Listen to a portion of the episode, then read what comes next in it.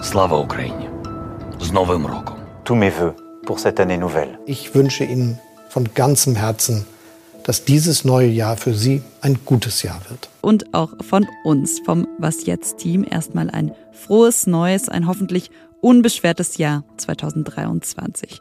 Ja, wir sind wieder da, wir sind zurück aus unserer kleinen Winterpause und in dieser ersten Folge 2023 wollen wir auf das neue Jahr schauen, gemeinsam überlegen, welche Themen relevant werden und welche wichtig bleiben. Russland führt diesen Angriffskrieg unentwegt weiter. Über welche Fragen könnte diskutiert werden? Ich will kein Schwarz-Grün in Bayern und mit mir wird es kein Schwarz-Grün geben. Und wo gibt es Lösungen für Probleme? Wir schaffen ein neues System weg von Hartz IV zum Bürgergeld.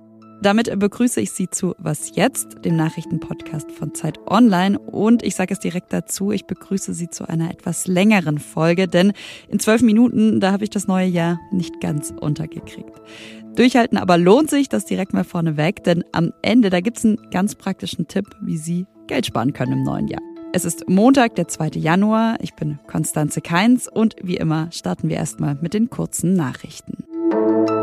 Ich bin Lisa Pausch. Guten Morgen. In Südamerika nähern sich die Nachbarländer Kolumbien und Venezuela weiter an. Der letzte bislang noch geschlossene Grenzübergang, die sogenannte Tienditas-Brücke, die beide Länder verbündet, wurde gestern wieder eröffnet. Der neue kolumbianische Präsident Gustavo Petro, der erste politisch linksgerichtete in dem Land, setzt sich seit seinem Amtsantritt im August für eine Annäherung ein. Er hat die diplomatischen und die Handelsbeziehungen etwa wieder aufgenommen und will auch den Friedensprozess mit den bewaffneten Guerillatruppen vorantreiben. Petro selbst war einst Kämpfer in einer. Mit den fünf größten Gruppierungen hat sich seine Regierung erst gestern auf einen Waffenstillstand bis Ende Juni geeinigt. Am Samstagmorgen ist der emeritierte Papst Benedikt XVI. gestorben und heute wird der Leichnam von Josef Ratzinger, so sein bürgerlicher Name, im Petersdom aufgebahrt. Am Donnerstag soll er dann beigesetzt werden. Abschied genommen wird heute auch in Brasilien und zwar von der Fußballlegende Pelé. Der war am Donnerstag mit 82 Jahren verstorben und wird heute in seinem Heimclub in der Hafenstadt Santos aufgebahrt. Auch Bundespräsident Frank-Walter Steinmeier hat den BrasilianerInnen sein Beileid ausgedrückt. Er ist nämlich gerade zu Besuch in Brasilien und besucht heute das Amazonasgebiet. Dort will er sich gemeinsam mit Bundesumweltministerin Steffi Lemke ein Bild von der Abholzung des Regenwaldes machen. Deutschland werde, das hatten beide schon deutlich gemacht, mit der neuen Regierung unter Präsident Lula in Umwelt- und Klimafragen eng zusammenarbeiten. Redaktionsschluss für diesen Podcast ist 5 Uhr. Werbung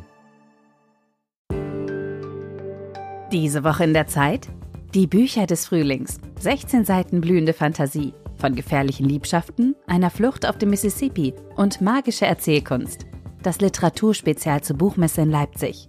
Die Zeit, Deutschlands größte Wochenzeitung. Jetzt am Kiosk oder direkt bestellen unter zeit.de/slash bestellen.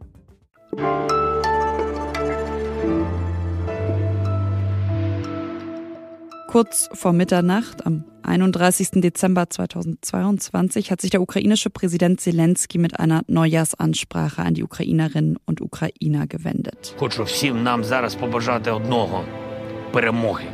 Er wünscht allen eines, und zwar den Sieg der Ukraine.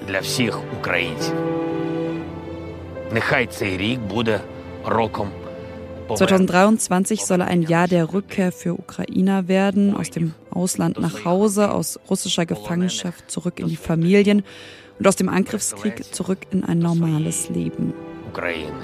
Повернення наших земель і тимчасово окуповані стануть doch das neue Jahr ging in Kiew dann so los, wie das alte zu Ende gegangen war. Kurz nach Mitternacht heulten die Sirenen und es gab landesweit Luftalarm. Im Februar geht der Krieg in sein zweites Jahr. Er wird wohl auch in diesem neuen Jahr eines der bestimmenden Themen bleiben. Das sagt auf jeden Fall meine Kollegin Alice Botha, Redakteurin im Politikressort der Zeit. Hallo Alice. Hallo Konstanze. Wenn wir jetzt ja, fast zehn Monate nach Beginn dieses Angriffskrieges in die Ukraine schauen, wie würdest du sagen, wie startet dieses Land ins neue Jahr? Das ist, ich glaube, das fürchterlichste Jahr in der Geschichte der Ukraine seit dem Zweiten Weltkrieg. Die Verluste sind auch auf der ukrainischen Seite enorm. Die Verluste unter den Zivilisten sind enorm. Weite Strecken des Landes haben keinen Strom, kein Wasser. Und dennoch gibt es eine enorme Resilienz in dieser Gesellschaft. Man weiß, dass man nicht aufgeben kann, denn was droht, wäre ein russisches Protektorat, ein Leben unter Willkürherrschaft, Folter, Gewalt. Ich bin immer noch erstaunt darüber, wie diese Gesellschaft zu einer Gesellschaft von ehrenamtlichen Helferinnen und Helfern geworden ist. Also es dauert jetzt schon fast ein Jahr an und trotzdem sind die Menschen aktiv, wehrt sich die Gesellschaft, versucht sie eben all jenen zu helfen, die Hilfe brauchen, an der Front, in den besetzten Gebieten, die dann befreit worden sind, in den Krankenhäusern. Das ist wirklich enorm und glaube auch beispiellos. Was würdest du denn sagen, muss passieren oder ist es überhaupt realistisch, dass wir über ein Friedensabkommen 2023 sprechen können? Also was muss geschehen, dass Gespräche zu Frieden vielleicht führen? Ja, das ist eine sehr interessante Frage und die würde die jede Seite anders beantworten. Die Ukrainer haben gerade erst eine Friedenskonferenz, also die Idee aufgeworfen. Russland will darauf natürlich nicht eingehen. Die Russen sprechen viel von Verhandlungen. Faktisch heißt das aber eigentlich, den Status quo zumindest zementieren, wenn nicht sogar noch weiter ausbauen und eine Gefechtspause dazu zu nutzen, um sich umzugruppieren und erneut zuzuschlagen. Also wenn die russische Seite wieder und wieder und wieder von Verhandlungen spricht, wie dieser Tage, dann sollte man sich darüber keine Illusionen machen. Hier geht es darum, die eigene Position zu verbessern. Ich glaube, langfristig wird es auf Verhandlungen hinauslaufen. Es wird irgendeine Form von Friedensschluss geben. Voraussetzung dafür ist eine russische Niederlage. Und äh, siehst du das 2023 kommen? Also ich kann es wirklich nicht sagen. Ich glaube auch, dass die Dynamik sich hier auch nochmal verändern kann. Die Verluste sind auf beiden Seiten immens. Sie sind auf der russischen Seite wohl höher, aber auch auf der ukrainischen Seite ist die Anzahl der Verwundeten und der Toten schmerzhaft hoch und es wird in irgendeiner Form Gespräche geben. Die Frage ist nur, wie werden sie aussehen und wann werden sie erfolgen? Lass uns äh, gegen Ende des Gesprächs auch nochmal auf die Rolle des Westens in diesem Krieg schauen. Was könnte sich da in diesem neuen Jahr verändern? Also ich erinnere mich an einen, an Text, den du geschrieben hast, Anfang Dezember, und da hast du berichtet, dass einige Bürgermeister aus der Ukraine nach Berlin gereist sind, weil sie Hilfe brauchen, aber eben fürchten, dass die Stimmung in Deutschland kippen könnte. Würdest du sagen, das ist eine realistische Gefahr für dieses Jahr, für dieses neue Jahr? Ich glaube, es droht ein Abstumpfen. Man gewöhnt sich an diesen Krieg. Diese enorme Solidarität reibt sich mit der Zeit auch ab und ein Stück weit wird das eben zu einer schrecklichen Alltagsrealität in der weiteren Nachbarschaft. Diese Gefahr ist real. Ich glaube aber auch, dass politisch die Dynamik nicht so leicht umzudrehen ist. Und äh, jetzt gerade erst hat Friedrich Merz Panzerlieferungen wieder ins Gespräch gebracht für die Ukraine. Das ist eine Frage, die sich Deutschland 2023 auf jeden Fall stellen muss. Liefern wir Panzer? Und wenn ja, wie viele und mit wem noch? Und auch andere Länder werden über weitere Waffenlieferungen nachdenken müssen und sich dazu verhalten müssen. Danke an dich, Alice. Danke dir, Konstanze, und danke auch für das Interesse an diesem Thema.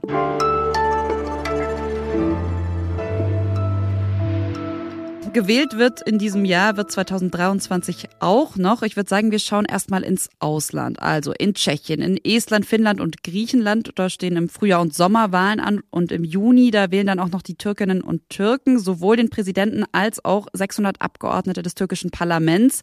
Heißt die große Nationalversammlung. Ja, und Erdogan hat schon angekündigt, er will ein weiteres, ein letztes Mal kandidieren.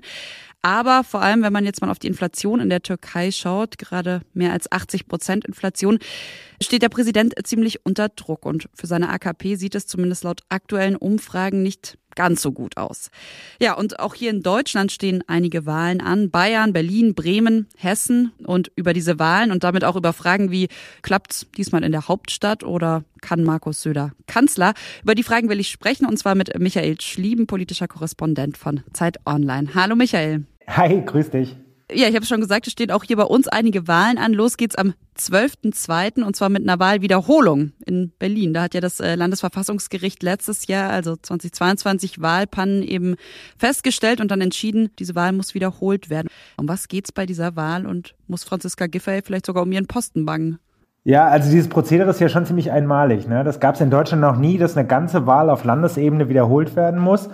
Und es ist noch nicht mal klar, dass es wirklich dazu kommt, weil parallel zum Wahlkampf, der hier in Berlin schon anläuft, läuft auch ein juristisches Verfahren. Also Karlsruhe beschäftigt sich, das Bundesverfassungsgericht, parallel zum Wahlkampf mit dem Urteil des Berliner Gerichts. Und die Stellungnahme wird so Mitte, Ende Januar erwartet. Der Wahltermin ist aber der 12. Februar. Also es ist noch total eng und offen, wie es ausgeht. Man muss aber schon sagen, also so dilettantisch wie die Wahl damals lief, ich selbst war ein frustrierter Wähler damals, trotzdem ist es natürlich ein bisschen fies auch. Ne? Also Regierungen sind meistens genau nach einem Jahr auf ihrem negativen Zenit, also so schlecht werden sie nie gesehen wie nach einem Jahr, was die Popularität angeht. Und deswegen ist es nicht unwahrscheinlich oder nicht unmöglich, dass Frau Giffey abgewählt wird. Möglicherweise wird sie von ihrer Juniorpartnerin, den Grünen, überholt. Auch die CDU ist nicht völlig chancenlos. Alle drei Parteien liegen ungefähr gleich auf. CDU, Grüne, SPD. Dann äh, lass uns mal auf zwei Wahlen schauen, die Stand jetzt auf jeden Fall äh, stattfinden. Und zwar im Mai in Bremen die Bürgerschaftswahlen. Da deutet alles darauf hin, dass Rot-Rot-Grün bestätigt wird. Und dann Bayern im Oktober auch eine Landtagswahl. Äh, ja, Bayern, muss man wahrscheinlich sagen, wählt wohl ziemlich sicher wieder CSU, also Markus Söder. Warum geht's für ihn vielleicht trotzdem um mehr? Es ist schon spannend, wie Söder sich schlägt. Also er hat seine erste und bislang einzige Wahl als Spitzenkandidat beim letzten Mal ziemlich krass vergeigt. Das war die Phase, viele werden sich noch erinnern, wo er Kreuzer in Amtsstuben angenagelt hat und auch so ein bisschen, naja, populistischen Kurs, um es mal freundlich zu sagen, gewählt hat damals. Er galt in Umfragen als der unbeliebteste Ministerpräsident in ganz Deutschland und entsprechend schlecht war auch sein Ergebnis mit 37 Prozent für die CSU. Er selbst hat natürlich den Anspruch, dass es diesmal besser wird, dass er höher abschneidet, auch wenn er, du sagtest es vorhin, wenn er irgendwie auch Ambitionen für die ganze Bundesrepublik hat. Es wird spannend, weil Söder halt eben auch immer für Überraschungen und für Paukenschläge gut ist. Also auch den Wahlkampf sollte man nicht komplett abschreiben als langweilig. Lass uns auf einen weiteren Wahlkampf schauen oder auf eine weitere Wahl, auch in Hessen, Landtagswahlen. Wie schaust du so Richtung Herbst, Richtung Zukunft in Hessen? Da gibt es drei Parteien, die relativ gleich stark sind. CDU, die momentan regiert, die Grünen, die Juniorpartner sind und die SPD, die möglicherweise mit der Innenministerin Frau Faeser antreten wird. Und das ist ja auf mehrerlei Ebene auch interessant, weil da tritt eine Koalition Schwarz-Grün gegeneinander an um die Nummer eins und dann eben auch Rot-Grün, die im Bund zusammen regieren. Und auch da möchte jeder quasi Ministerpräsident oder Ministerpräsidentin stellen. Das wird atmosphärischen Einfluss haben, auch auf die Bundespolitik. Also alle kämpfen irgendwie gegeneinander, wollen aber hinterher möglicherweise miteinander koalieren. Ich habe dich jetzt ja sozusagen in dieses äh, Korsett Wahlen gezwängt, aber gibt es noch weitere Themen oder Termine, auf die du als politischer Korrespondent besonders gespannt bist, dich vielleicht sogar freust? Naja, also ich, ich mag Wahlkämpfe natürlich schon immer sehr gerne ähm, und auch gerade in den verschiedenen Bundesländern. Also Hessen wird spannend, Bayern wird spannend, darüber haben wir schon geredet. Aber auch in der Bundespolitik stehen spannende Entscheidungen an. Also was ist zum Beispiel mit diesen ganzen Neuregelungen des Familienrechts oder auch des Eherechts, der Zuwanderung, die Cannabis-Legalisierung ist immer noch nicht in trockenen Tüchern. Generell, wie schlägt die Ampel sich, die ja wirklich ein hartes, ziemlich schwieriges erstes Jahr hatte, dafür schon einiges angeleiert hat, aber natürlich noch bei weitem nicht das, was sie sich im Koalitionsvertrag mal vorgenommen hat. Alles klar, vielen, vielen Dank an dich, Michael. Ja, sehr gerne. Bis dann.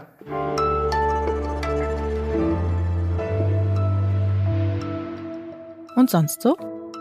Eine sehr gute Sache hat das neue Jahr schon gebracht, finde ich. Also abgesehen von einem sehr gelungenen Silvester und äh, ja meinem fast frühlingshaften Spaziergang gestern.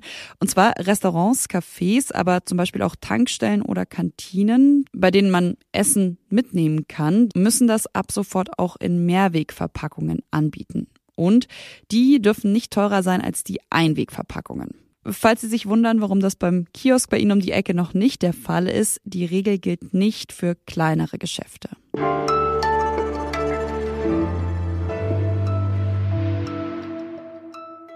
2022 verkündete Kanzler Olaf Scholz den Doppelbums 200 Milliarden Euro eben, um die drastisch gestiegenen Preise abzufedern. Ein Entlastungspaket nach dem anderen hat die Regierung in den letzten zwölf Monaten beschlossen, insgesamt rund 300 Milliarden Euro. Nun, also mit dem Jahreswechsel, können viele auf diese Entlastungen hoffen. Welche es gibt und Wer profitiert, das weiß mein Kollege Tobias Dorfer. Hallo Tobias. Hallo Konstanze. Das Bürgergeld war wahrscheinlich die umstrittenste Sozialreform 2022. Äh, Gestern ist es dann tatsächlich in Kraft getreten, hat Hartz IV abgelöst. Kannst du noch mal zusammenfassen, was die Kernpunkte dieser Reform sind? Das Wichtigste für alle, die Bürgergeld bekommen, es gibt mehr Geld als beim Vorgänger Hartz IV. Zum Januar steigt der Regelsatz um 53 Euro und liegt dann bei 502 Euro. Das klingt jetzt nach recht viel, aber Sozialverbände haben schon kritisiert, dass das nicht ausreicht, weil das angesichts der deutlich gestiegenen Preise, zum Beispiel für Lebensmittel, noch immer viel zu wenig ist. Aber künftig soll sich die Erhöhung der Regelsätze an der bevorstehenden Inflationsrate orientieren und nicht mehr daran, wie stark die Preise zuletzt gestiegen sind. Eine wichtige Änderung äh, gibt es bei den Sanktionen. Wer gegen die Auflagen verstößt, dem kann das Geld um maximal 30 Prozent gekürzt werden. Bislang galt ein Moratorium, das einen Großteil der Sanktionen für ein Jahr ausgesetzt hat. Im Frühjahr gilt dann ja eine weitere Entlastung, die Gas- und Strompreisbremse. Denn ja, das ist ja leider auch klar, dass die Preise für Strom, Gas und andere Heizmittel erstmal auch im neuen Jahr teurer werden. Äh, wie funktionieren denn diese Entlastungen? Beim Heizen profitieren alle, die mit Gas oder Fernwärme heizen, denn dort sind die Kosten ja zuletzt besonders stark gestiegen. Für 80 Prozent des geschätzten Verbrauchs zahlen Verbraucherinnen und Verbraucher dann nicht mehr als 12 Cent pro Kilowattstunde Gas oder 9,5 Cent pro Kilowattstunde Fernwärme. Wenn der Versorger höhere Preise verlangt, übernimmt der Staat die Differenz. Das Ganze gilt ab März, aber die Kosten werden rückwirkend auch schon für Januar und Februar erstattet. Und von der Strompreisbremse, das ist die zweite Maßnahme, davon profitieren alle, die mehr als 40 Cent pro Kilowattstunde Strom bezahlen. Auch da greift wie bei der Gaspreisbremse die Deckelung für 80 Prozent des geschätzten Verbrauchs, sodass alle auch noch einen Anreiz haben, Energie einzusparen. Ja, neben der Gas- und Strompreisbremse gibt es ja noch so ein paar andere Entlastungen, über die irgendwie viel gesprochen wurde. Ich denke sofort an das 49-Euro-Ticket, das ja am 1. Mai kommen soll. Welche Maßnahmen gibt es denn noch? Welche Entlastungen, die vielleicht weniger Beachtung bislang gefunden haben, aber nicht weniger relevant sind. Ja, sehr relevant sogar sind die Entlastungen bei der Steuer, die es ab nächstes Jahr gibt. Die sollen vor allem die sogenannte kalte Progression mindern, also das Phänomen, dass man eine Gehaltserhöhung bekommt, aber dass dadurch auch die Steuern steigen und man am Ende sogar weniger in der Tasche hat als vorher. Jetzt haben wir über eine Reihe von Entlastungen gesprochen. Auf der anderen Seite wird es aber 2023 ja auch einige mehr Belastungen geben. Was sind da so Punkte, die dir in den Kopf kommen? Ja, da denke ich vor allem an die Raucher, zu denen ich nicht gehöre. Aber wer raucht, muss nun etwas tiefer in die Tasche greifen, denn die Tabaksteuer wird erhöht. Eine so eine typische Schachtel mit 20 Zigaretten kostet dann ab Januar etwa 10 Cent mehr. Im Schnitt sind es dann etwa 7,70 Euro. Okay, der Vorsatz mit dem Rauchen aufzuhören, der würde sich 2023 finanziell also auch noch besonders lohnen. Gibt's noch was, was man vielleicht nicht auf dem Schirm hat, aber wo man gegebenenfalls sparen könnte im neuen Jahr? Ja, da würde ich empfehlen, einen Blick auf die Krankenkasse zu werfen. Alle, die gesetzlich versichert sind.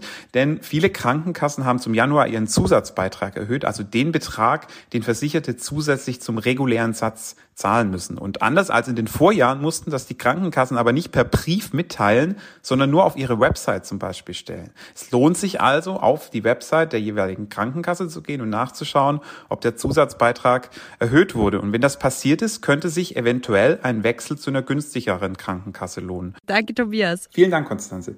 Das war's von Was jetzt an diesem Montagmorgen. Aber Sie müssen nicht lange auf die nächste Folge warten. Denn ab jetzt können Sie uns wieder regelmäßig zweimal täglich hören. Heute Nachmittag macht meine Kollegin Elise Landcheck weiter. Und auch unsere Mailadresse ist die alte, wasjetzt.zeit.de.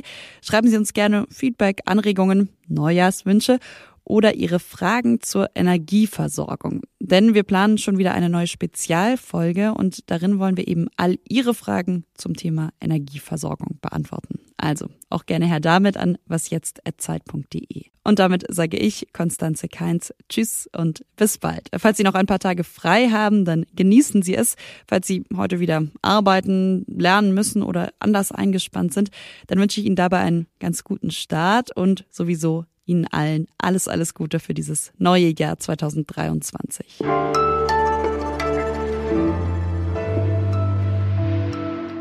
Hast du schon einen Vorsatz fürs neue Jahr? Hast du dir irgendwas vorgenommen? Ach, nee, ja, nicht so wirklich. Ich meine, neben den Klassikern, ne? Also ein bisschen gesünder leben, mehr Sport machen. Das ist nichts Spezifisches.